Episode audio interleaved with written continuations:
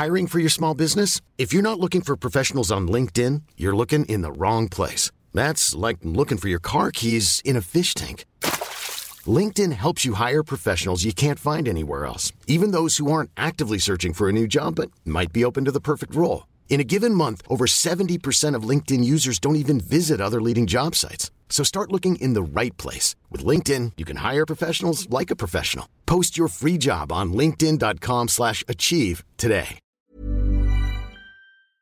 Bonjour, c'est Zoé de Louis. Vous avez peut-être déjà entendu l'expression « quand l'appétit va, tout va ». On devrait peut-être plutôt dire « quand le ventre va, tout va ». Et oui, votre bien-être digestif a un impact direct sur votre bien-être global. Activia, notre sponsor en ce moment, accompagne depuis plus de 35 ans les Français à prendre soin de leur bien-être digestif. Leurs produits sont toujours aussi bons et vous accompagnent maintenant sur trois actions ciblées, soutien du métabolisme, actif à l'intérieur et apport de nutriments. Parmi les nombreuses gammes, vous trouverez forcément votre préféré pour vous accompagner à tout moment de la journée. Merci Activia pour leur soutien et bonne écoute. Activia contient des ferments du yaourt qui sont des probiotiques.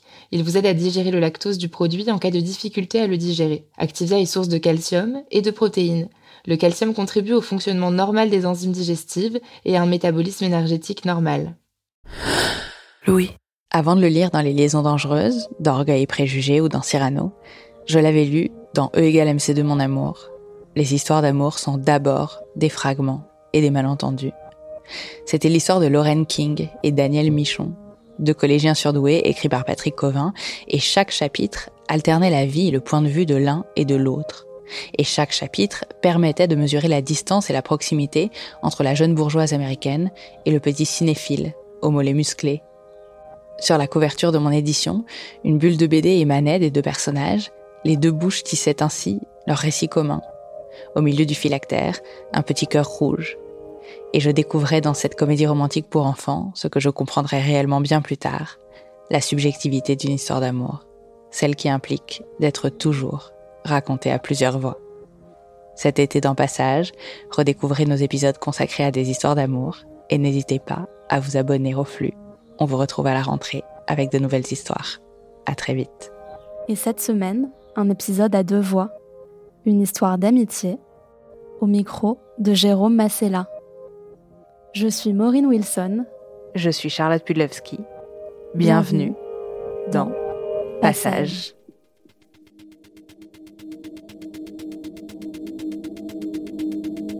Je suis beaucoup dans l'amitié, euh, je suis vraiment dans le partage, euh, dans le don de ma personne. C'est vrai que je peux avoir tendance à beaucoup donner et à attendre en retour et, euh, et ce qui peut me jouer parfois, souvent d'ailleurs, préjudice.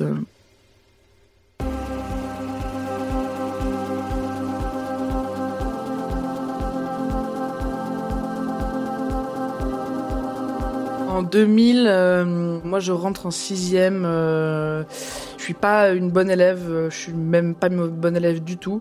J'arrive pas à faire mes devoirs. euh, je me dispute tous les jours avec mon frère.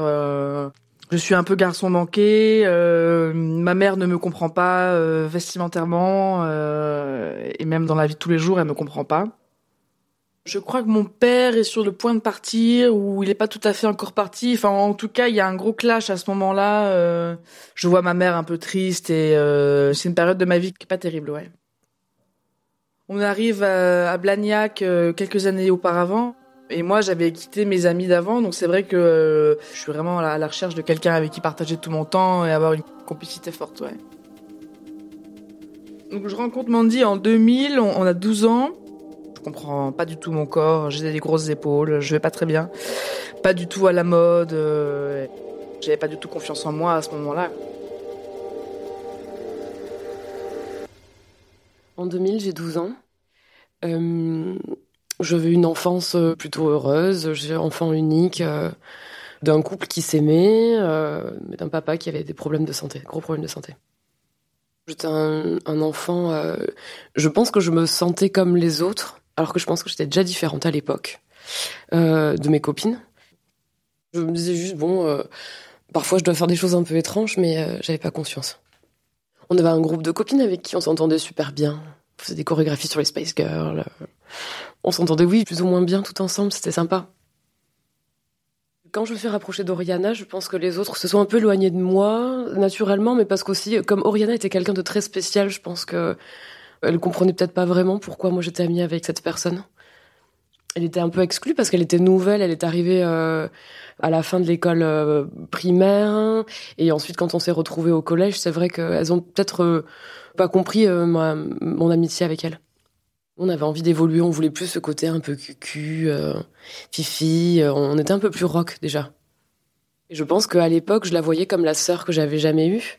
C'était plus qu'une amie. On avait ce besoin de vraiment vivre quelque chose de fort et très intense. Tous les week-ends, je pense qu'on était toujours, euh, toujours collés, quoi.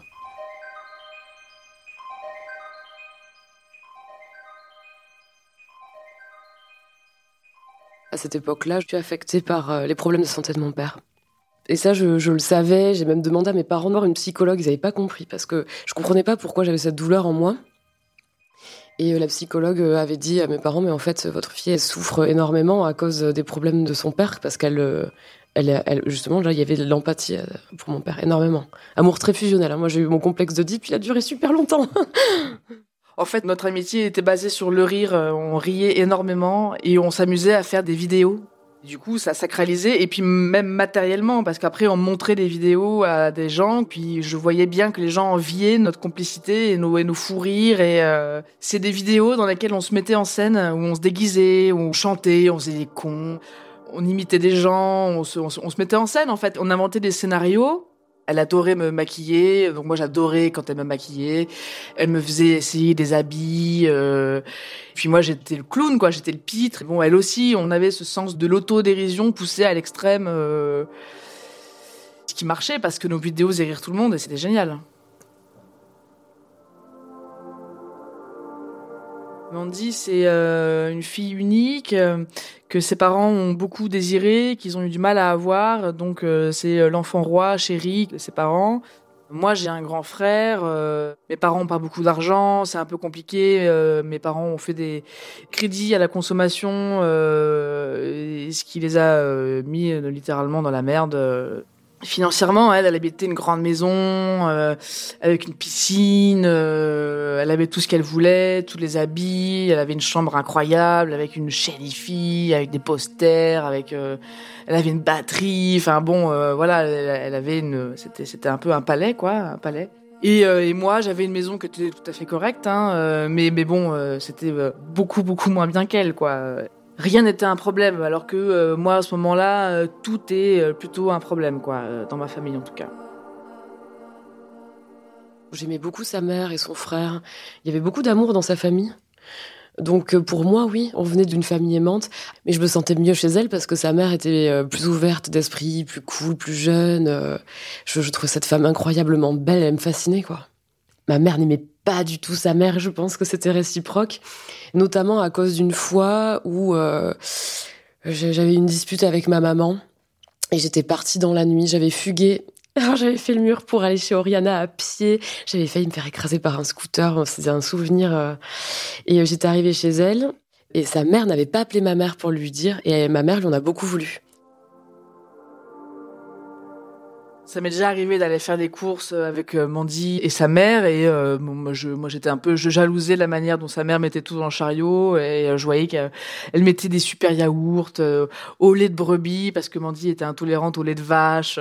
Et quand je faisais des courses avec ma mère je lui faisais des scènes parce que je voulais absolument manger les mêmes yaourts qu'elle je voulais qu'elle m'achète les mêmes céréales mais bon ma mère elle me disait bah non je suis désolée on n'a pas les moyens c'est non en fait à ce moment-là, elle représente, euh, elle comble tout le vide que j'avais dans ma vie euh, juste avant. Donc après, elle occupe euh, la majeure partie de mon temps. Et mais moi, ça me va, c'est très bien. Je suis très heureuse. Je ne jure que par elle. Je me dis juste que j'ai de la chance de vivre ça et que c'est les autres en fait qui ont des amitiés nazes et que vraiment moi, celle que j'ai, c'est la mieux.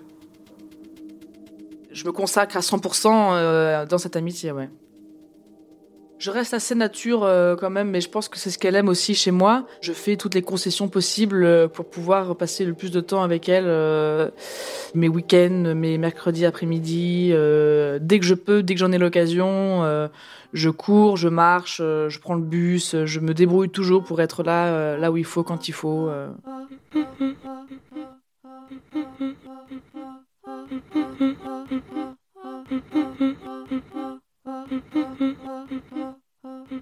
on a 14 ans, moi ça m'arrive souvent de passer les week-ends chez elle. Et en fait, comme sa chambre est à l'étage et que ses parents sont tout en bas, mais vraiment au bout du couloir, on peut mettre de la musique à fond. Donc elle a une chaîne et donc on danse, on fait les folles, euh, on saute, on crie, on chante. Euh. Et du coup, euh, moi, dans l'euphorie, le fait qu'on écoute de la musique et que c'était un peu genre la folie de la jeunesse, je propose qu'on aille piquer de l'alcool dans le placard mes parents l'alcool fort, donc c'était, euh, c'était le bar du salon. Je prends la première bouteille qui me vient. Je sais que c'est une bouteille que mes parents ne boivent pas parce que c'est, du whisky Label 5 qui est toujours offert par mes grands-parents et mon père ne boit pas du Label 5 parce s'en sert pour flamber des gambas à la plancha. Donc je me suis dit si on prend ça, ils s'en rendront pas compte parce que c'est pas quelque chose qu'ils boivent. On remonte la bouteille euh, dans sa chambre et on commence à boire l'alcool, mais vite euh, parce que bah on est jeune et on sait pas ce que ça fait, on sait pas voilà. On boit des shots, euh, un, deux, trois, je sais plus combien, en tout cas suffisamment pour commencer à avoir un peu d'état d'ivresse. On écoute de la musique et là, euh, elle danse. Euh, moi, je crois qu'à ce moment-là, je, suis assise, je la regarde et je la dis, je me dis qu'elle est merveilleuse et que c'est qu'elle est belle. Et du coup, je pense que moi, qui suis rock'n'roll, je dis mais vas-y, viens, on s'embrasse. Euh, donc moi je suis très surprise euh, parce que je crois que j'ai jamais embrassé quelqu'un ou euh, en tout cas c'était nul et, et sans aucun intérêt. Je pense qu'elle m'a dit bah, d'accord. Je me souviens pas exactement de ce qu'elle m'a répondu, mais je pense qu'elle était là, bah, vas-y. Je lui dis pourquoi pas? Au début, je crois que je refuse parce que j'ai un peu peur, mais en même temps, je sens que j'en ai très envie. Donc finalement, je me laisse, je me laisse tenter. Donc on baisse la musique, on baisse la lumière, et on s'est embrassé. Et là, euh, je crois que ma vie a changé, euh, tout est devenu rose, beau, il y avait des étoiles euh, filantes autour de moi. C'était un moment absolument magnifique, j'avais jamais vécu ça. Et du coup, on avait trouvé ça plutôt sympa. Mon cœur se met à battre, je rougis, et je trouve ça, je trouve ça merveilleux. Je, elle sent bon, tout est parfait. Je suis très très heureuse. Juste après le baiser, je crois que je suis assez gênée, donc je dois dire un truc de merde, genre ouais bof parce que j'ai pas envie de dire que j'ai adoré euh, parce que j'en ai peur en fait. Donc euh, j'ai juste peur de ce qui vient de se passer. Et, en fait je pense que c'est le début de de l'amorcement de, de, plein de trucs quoi. C'était vraiment pour le fun. Je trouve ça rock'n'roll. Euh, pourquoi pas l'embrasser en fait? C'était une suite logique je n'avais absolument aucun désir. C'était ni une attirance sexuelle, ni quelque chose auquel je pensais depuis très longtemps. C'est quelque chose qui arrivé spontanément euh, dans le feu de l'action. À ce moment-là, je me dis que ce baiser va rien changer à notre relation, euh, que s'il y en a d'autres, c'est pas un problème. Moi, je me souvenais pas de celui-ci, exactement. Mais effectivement, je me souviens de cette première cuite. C'était ma première cuite, elle aussi. Après ce moment-là, elle est devenue euh, beaucoup plus possessive, en fait, et je comprenais pas. Je me posais pas beaucoup de questions. Je savais qu'elle m'aimait. Pour moi, c'était pour toujours, c'était acquis.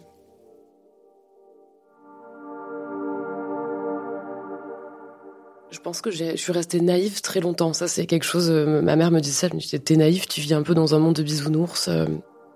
À l'époque, j'observe, je me laisse vivre, mais j'analyse pas vraiment ce qui se passe autour de moi. Pour moi, cette jalousie, c'était juste de la possessivité. Je me disais, elle est chiante. c'est vrai, je la trouvais chiante. Je disais, bon, mais c'est bon, lâche-moi la grappe, quoi. Je vivais ma vie, mes expériences, et j'avais envie qu'elle fasse pareil. J'avais envie qu'elle aussi, euh, elle vive la même chose que moi, en fait. Et je l'ai encouragée dans ce sens. Et elle euh, faisait blocage et elle, elle m'expliquait pas pourquoi.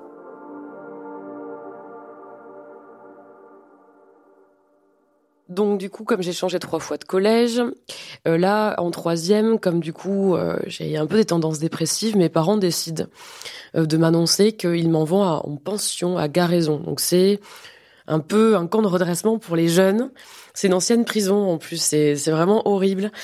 Et donc ils me disent bon ben voilà Mandy tu verras un petit peu moins tes amis. Euh, là, forcément, il y a des amitiés qui se créent avec euh, les filles avec qui je suis en dortoir, euh, ultra intense. C'est une vie complètement différente. Et j'ai moins de disponibilité du coup pour voir mes amis en semaine. Et euh, j'ai pas le droit au téléphone, hein, donc du coup, je pouvais pas téléphoner non plus, passer des heures comme on faisait, parce qu'à l'époque, avec Oriana, euh, d'ailleurs mes parents m'engueulaient pour ça, ils avaient des notes de téléphone de fou parce que c'est moi qui appelais et on passait une heure et demie ou deux heures tous les soirs. C'était n'importe quoi. Ça me, vous êtes vu toute la journée, vous avez encore des trucs à vous raconter. Là, je me, je, commence à avoir un peu peur parce que bah, elle me raconte ses premiers jours. Elle, me dit qu'elle a rencontré des gens avec qui elle rigole. Donc moi, je suis jalouse, euh, je suis malheureuse parce que je sens que je vais la perdre et que je me dis que ces personnes-là sont, sont géniales et que et là, je commence à un petit peu avoir peur. Ouais. Je l'imagine dans sa chambre, euh, je l'imagine avec d'autres gens parce que je sais qu'elle qu'elle dort avec d'autres personnes et je, je les imagine rire. Euh, j'imagine plein de choses. ouais, je pense tout le temps à elle. Ouais.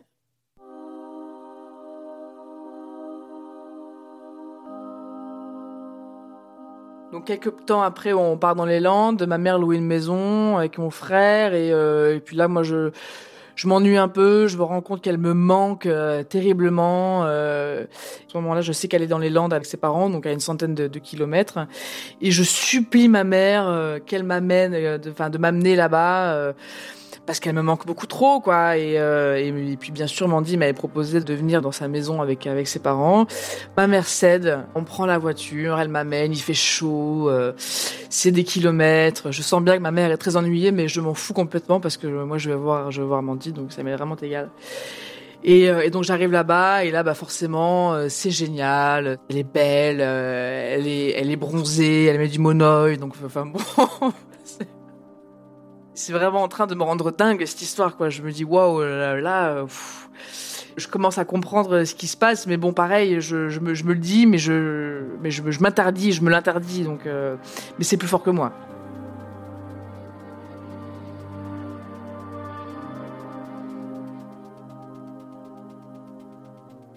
Quelques semaines après, elle rencontre un garçon. Il tombe amoureux très rapidement. Euh, moi, je suis bah, de moins en moins conviée. Et puis, bon, bah, quand je suis là, euh, je sens qu'il y a des moments où, bah, voilà, faut que je rentre chez moi. Je suis la troisième personne. Je dirais pas que je dérange, mais bon, bah, il y a des moments où, bah, en fait, c'est un couple. Ils ont envie d'être tous les deux, et c'est normal. Mais moi, j'avais pas envie de les laisser tous les deux. Je voulais toujours rester. Euh... C'était assez ambigu comme comme situation. Ouais le soir de la Saint-Valentin, ils devaient aller dîner euh, tous les deux euh, au restaurant et, euh, et moi, j'ai absolument tenu à, à venir. Je l'avais eu au téléphone et elle m'a dit bon bah on va à la Pasta Chuta, c'est un resto de pizza à Toulouse, assez grand où il y avait voilà il y avait beaucoup de tables et bon ça brassait énormément, un endroit où on aimait bien aller et moi je voulais venir parce que bah déjà bah, j'étais seule, j'étais amoureuse d'elle et, et que je je voulais pas c'était hors de question qu'ils passent la soirée tous les deux. Ouais. C'était ma première vraie histoire d'amour, donc euh, voilà, j'avais un amoureux, euh, voilà. C'était très important pour moi, c'était toute ma vie à cette époque-là. Mais je lui dis, ben moi, je, vais aller au, au, restaurant avec mon amoureux. C'est à Saint-Valentin. Et elle m'a fait une crise, elle a fait des pieds et des mains, en disant, mais tu me laisses tomber, tu vas me laisser toute seule. Et du coup, j'avais fini par euh, l'inviter et, et elle est venue avec nous au restaurant, quoi. En troupe. parce qu'en plus Rémi il avait une voiture, il était vraiment super cool hein, ce mec. Hein. Il, avait, une voiture, donc en plus il vient me chercher euh, chez moi. Ma mère euh, me demande qu'est-ce que tu fais. Euh, je dis bah je, vais au restaurant avec Mandy et Rémi et ma mère me regarde en disant mais Oriana c'est la Saint-Valentin, c'est la fête des amoureux.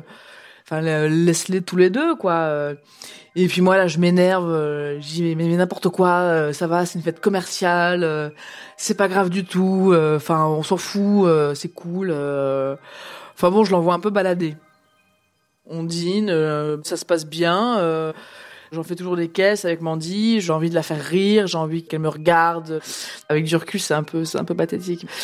Mais bon, c'est, qu'est-ce qu'est-ce qu'on ferait pas quand on est amoureux en fait. Hein au début, je me dis, bon, c'est bizarre, puis bon, non, enfin, finalement, non. Enfin, si je les aime, pourquoi ils seraient pas là tous les deux, quoi? Je pense que Rémi, ça l'a agacé, mais bon, il était un peu jeune, puis il était un peu bête, ce mec, en fait, avec le recul. je pense qu'il captait pas grand chose. Il dit, genre, oui, bah, ta pote, elle nous colle.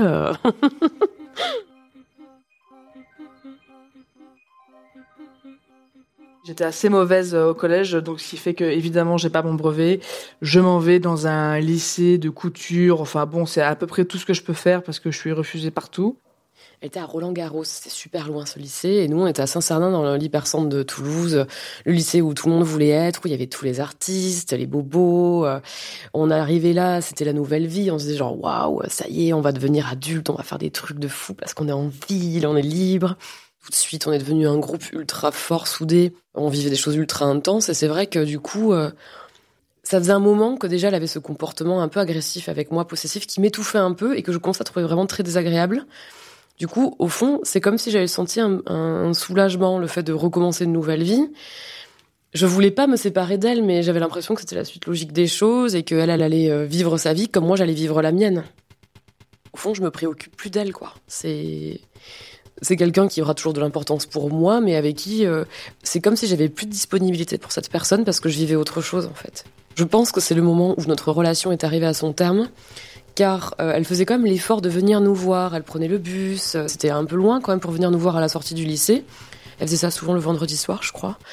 Et l'ambiance était tellement tendue, à couper au couteau, qu'au final, je pense que je l'ignorais parce que je voulais plus vivre ça en fait. Et elle, je pense qu'elle trouvait mon comportement complètement odieux, et euh, ce qui fait que du coup, on n'avait on avait plus rien à se dire, quoi, en fait.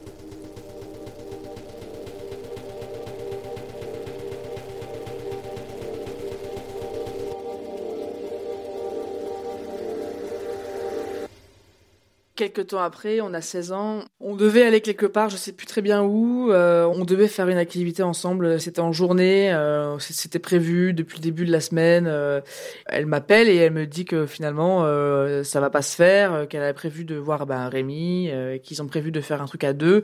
Je crois que je raccroche à la figure parce que je, suis trop, je suis trop énervée et et je, fais une crise de nerfs. Je fais une crise de nerfs. À, je me mets dans la salle de bain, je hurle, je pleure. Euh...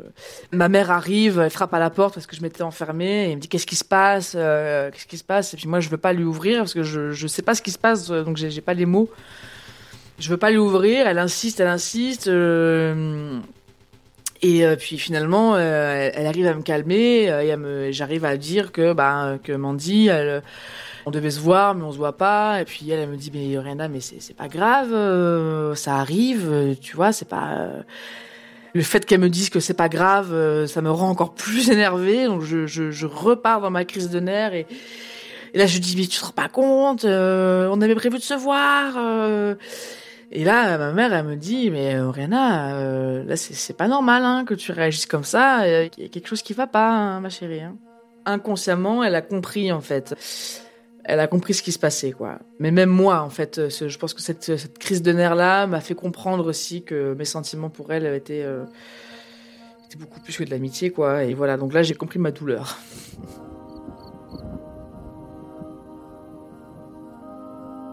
Un soir, on fait un dîner chez elle, donc c'était un soir d'été, donc euh, on finit dans la piscine, on se baigne. Je crois qu'il y avait mon frère à ce moment-là aussi qui était là. Et ensuite, je rentre chez moi avec mon frère. Et le lendemain matin, elle m'appelle euh, et puis elle me dit on l'a, ça y est, on, avec Rémi, on l'a fait. J'ai appelé Oriana mais pour lui raconter parce que forcément c'est ma meilleure amie et je suis là genre franchement il faut que je partage ça avec elle, il faut que je lui dise c'est un moment important dans ma vie euh, qu'on partage avec sa meilleure amie. Et là, euh, je crois que je suis devenue pâle, blanche, j'ai pas eu les mots, je crois que je suis restée quelques secondes muette. Et euh, j'ai pris sur moi parce que ça m'a fait comme un coup de poignard dans le ventre, quoi. Ça m'a vraiment fait mal physiquement, quoi. Ça m'a vraiment fait très mal. Et euh, elle a commencé à me raconter, et puis moi je devais me, me comporter en bonne amie, c'est-à-dire euh, l'écouter et être heureuse pour elle. donc j'ai fait semblant de l'écouter et de, de, trouver ça super. Là, moi, à ce moment-là, je crois que j'ai l'instinct de survie qui, qui refait surface. C'est-à-dire que euh, ça fait vraiment beaucoup trop de temps que je consacre mon temps à cette amitié-là. Et là, euh, ce coup-là m'a fait énormément mal. Et je me suis dit, euh, là, Oriana, il faut que, faut que t'arrêtes. Faut que t'arrêtes tout.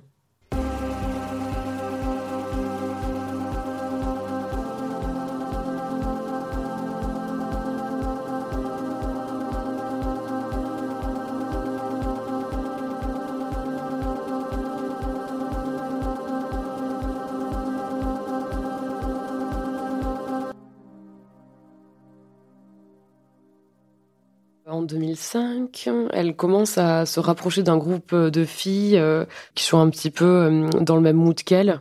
Elles sont toutes avec, ou presque avec, avec des filles. Après, bon, voilà, elle aimait beaucoup faire la fête. C'était récréatif pour elle. Je pense qu'elle lui faisait beaucoup de bien. L'année suivante, j'ai 17 ans et je rencontre mes amis, euh, mes amis qui sont encore mes amis aujourd'hui d'ailleurs. Mandy, euh, c'est euh, quelqu'un de très extravagant, c'est quelqu'un qui est un peu entre guillemets bling bling. moi, c'est pas du tout ma personnalité. Enfin, avec du recul, c'était pas du tout comme ça que j'étais moi. Quoi, j'ai jamais. Peut-être que je m'étais un peu fondue sur sa personnalité à elle et qu'en fait, avec mes amis, bah, je suis devenue moi en fait. On allait au cinéma, euh, on écoutait de la musique, euh, voilà. J'ai commencé à ouvrir des bouquins qui m'intéressaient, euh, à, sortir ailleurs et en tout cas à faire des trucs, en tout cas pour moi, qui avaient plus de sens pour moi en tout cas, quoi, que mon amitié d'adolescente avec elle, quoi mon instinct survie me dit que de toute façon il faut que ça s'arrête. Donc euh, à chaque fois que je pense à elle, euh, je me dis Oriana arrête, arrête, arrête de penser à elle. Euh, je me concentre sur autre chose. disons que je, je mets beaucoup d'énergie à à plus ressentir ça quoi. C'est vrai que quand je la vois, je trouve ça vraiment toujours super, mais elle a, elle a vraiment des côtés qui me fatigue. Elle est vraiment euh, hyper extravagante. Elle en fait toujours des caisses. Et même quand euh, ça, lui est arrivé de me retrouver avec mes amis, il y avait des moments où j'étais un peu gênée parce qu'elle en faisait toujours trop et j'en avais marre et qu'elle en fasse. Enfin voilà, j'avais envie de j'avais envie d'exister sans elle quoi. Euh, donc ouais, il y a eu un moment où j'ai eu besoin de plus la voir du tout. Je pense que c'était peut-être fin de la seconde. Donc elle vient nous voir euh, de son lycée. On passe un moment, et puis comme d'habitude, elle était agressive et pas très contente d'être là, donc elle s'en va. Et euh, là, je commence à dire, oh là là, j'en ai marre, euh, je, je, je, comprends pas pourquoi elle est comme ça, pourquoi elle vient si c'est pour faire la gueule et tout. Et là, il y a une personne qui me balance de but en blanc, mais en fait, Mandy, elle est amoureuse de toi. Mais tu t'en étais pas rendu compte? Mandy, enfin, tout le monde le sait sauf toi. Je pense que j'ai pas voulu le voir. Pour moi, j'avais pas envie, en fait. Donc, du coup, ça n'existait pas.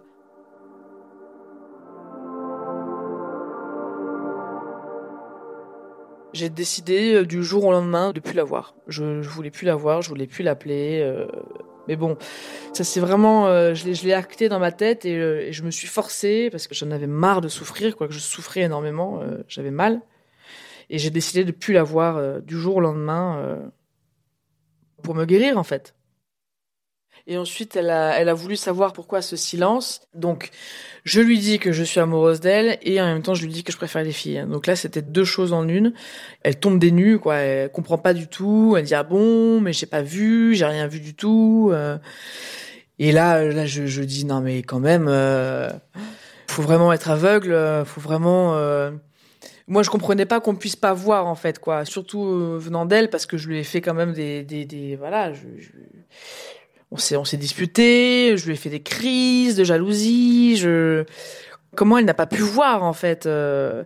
et en fait je sais pas ça m'a ça m'a vraiment conforté dans mon idée en me disant euh, ouais bon bah écoute Rihanna continue à faire ta vie euh, perds plus ton temps quoi parce que j'avais l'impression d'avoir perdu mon temps en fait quoi toutes ces années à l'aimer comme une folle et au final pour qu'elle me sorte ah bon j'avais pas vu j'avais trouvé ça dommage en fait quoi. Et puis puis après moi je suis après j'ai continué ma vie et puis euh, et puis je suis plus revenu là-dessus quoi. Moi alors je sais pas si j'ai faim le fait de pas le savoir parce que je le savais mais de toute façon j'étais toujours aussi choquée le fait qu'elle me le dise.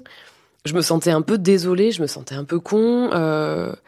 Et en fait, à ce moment-là, j'ai pas su quoi dire. J'ai même pas pu la rassurer ou, ou, lui dire quelque chose qui aurait pu lui faire du bien, parce que dans tous les cas, je pense que c'était terminé et je je pouvais plus rien faire en fait. J'étais impuissante. C'est vraiment la fin de mon amitié avec elle, euh, de mon amour. Euh, et moi, je m'en vais vers d'autres contrées, quoi, vraiment. Hein. Avec le recul, si je regrette quelque chose, c'est que je pense que j'aurais dû plus euh, essayer de comprendre sa souffrance et pas juste d'essayer de l'éponger, en fait, pour essayer qu'elle ait moins mal. C'est d'essayer de comprendre pourquoi elle avait mal et de la pousser à me parler et de me dire les choses parce que je pense que elle s'est enfermée dans un mutisme qui fait que du coup, euh, à ce niveau-là, elle n'a jamais exprimé ses sentiments et elle, elle s'en est empoisonnée en fait de le garder pour elle.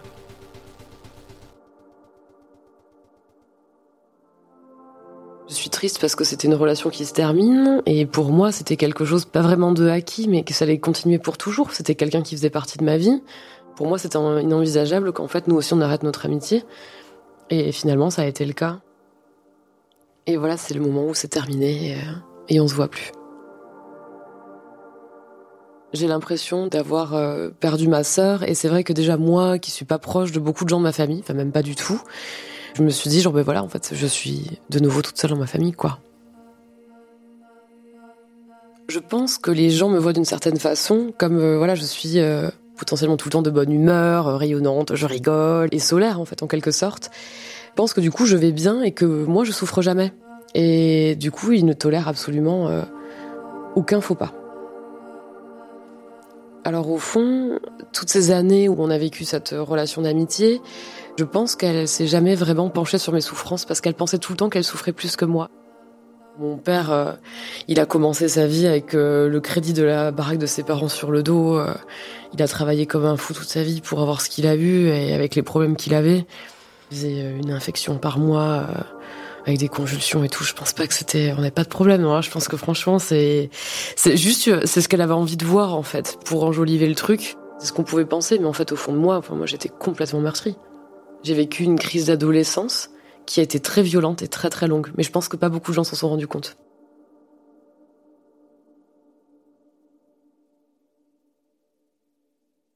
Donc quelques années après, on a passé la vingtaine et moi je vis en, colocation à Paris avec euh, un ami qu'on a en commun. je crois qu'on organise une, fête et je sais qu'elle va venir et, je suis très contente de la voir. J'ai pas le trac, euh, je suis à l'aise, euh, j'assume complètement ce qui s'est passé, je le dis sans problème. Moi, j'habite encore à Toulouse, je termine mes études et j'ai une folle envie de Paris. Je suis trop contente de venir à Paris. Sylvain me dit bah, viens dormir à la maison, donc du coup on fait des soirées et Oriana est là. Et je suis très contente de la voir. On arrive à retrouver quand même un petit truc, une petite complicité, à se faire des petites blagues qu'on avait en commun, parce que finalement, c'est quelque chose qui avait de super fort entre nous. Je trouve qu'elle évolue, mais qu'elle vieillit pas. Et que la maturité qu'elle prend la rend belle et extrêmement charismatique. Mais c'est comme si elle était, elle était quand même froide, un peu reine des glaces. Euh, genre comme si elle me laissait pas trop l'approcher comme un animal sauvage. Genre, je te donnerais plus l'occasion de me faire du mal. Bon, on rigole, mais ça reste. Euh, en tout cas, on n'en parle pas, quoi. J'ai l'impression que c'est. Après, on n'a pas besoin d'en parler, on le sait, on. Mais c'est plus comme avant, quoi. Il y a plus de. C'est plus aussi intense. Euh, alors que moi j'avais envie de peut-être de recommencer parce que je me disais bon maintenant qu'elle est passée à autre chose qu'elle a vécu euh, qu'elle a cicatrisé peut-être euh, en quelque sorte notre relation peut-être que maintenant on peut redevenir amis retrouver quelque chose euh, peut-être que ça peut repartir peut-être pas comme avant mais que on puisse passer des bons moments passer du temps ensemble rire boire manger la fête. Pas du tout envie de rallumer la flamme on est bien chacune dans nos vies non on est parti euh, chacune dans une autre direction, on, partage plus trop de choses en commun, et puis les seules choses qui nous font rire, c'est quand on parle de ce qui s'est passé quand on était adolescente, quoi. Donc euh, c'est des seuls euh, souvenirs, ce qui nous faut, ce qu'on partage, c'est nos souvenirs. Mais maintenant, on n'a plus rien à voir ensemble, quoi. Entre nous aujourd'hui, je sens pas du tout de décalage. Je pense qu'on s'est juste affiné chacune dans dans ce qu'on avait envie de faire. On a juste perfectionné notre personnalité en restant nous-mêmes. Elle a pas changé, j'ai pas changé. On est juste devenu plus que ce qu'on était. Elle vit un peu quand même, voilà, elle vit toujours dans son monde de princesse et, euh, moi je vis dans mon monde d'adulte, euh, voilà.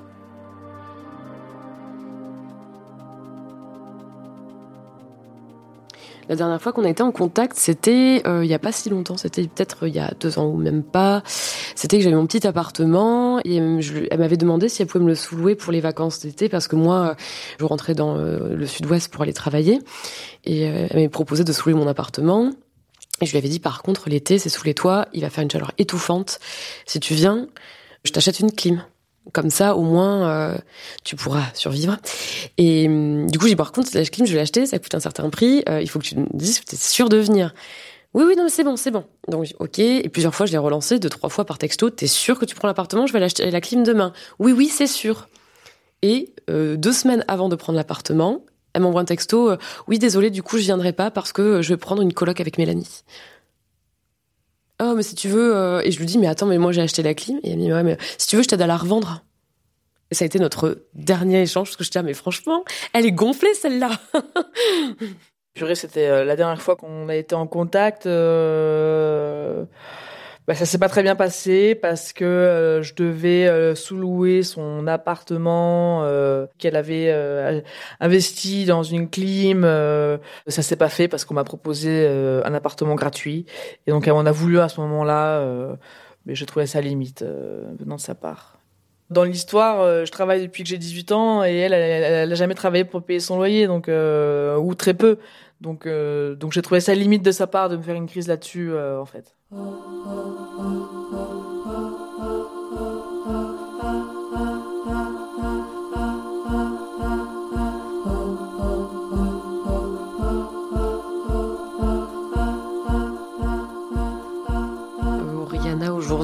C'est quelqu'un. Bah, franchement, je pense que si jamais elle m'appelle pour me dire qu'elle a besoin de quoi que ce soit, je serai là pour elle en fait.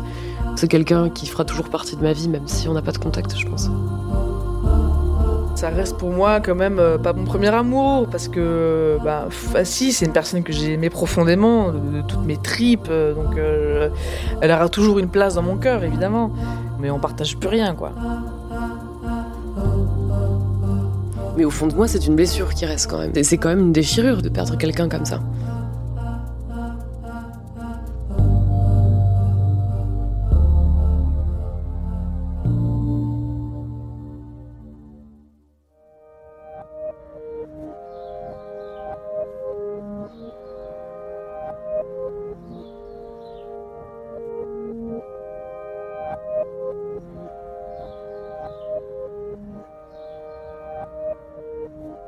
Cet épisode de passage a été tourné et monté par Jérôme Massella sous la responsabilité éditoriale de Maureen Wilson, qui était aussi à l'édition et à la coordination. Il a été réalisé par Léa Fosset. La musique a été composée par Antoine Grognard et Mélodie Loret. L'épisode a été mixé par Jean-Baptiste Aubonnet. Marion Girard est responsable de production et Mélissa Bounois, directrice des productions. Je suis Charlotte Pudlewski et vous venez d'écouter Passage, une production Louis Média, à laquelle vous pouvez vous abonner sur toutes les plateformes de podcast, nous laisser des commentaires, des étoiles et en parler autour de vous. À très vite.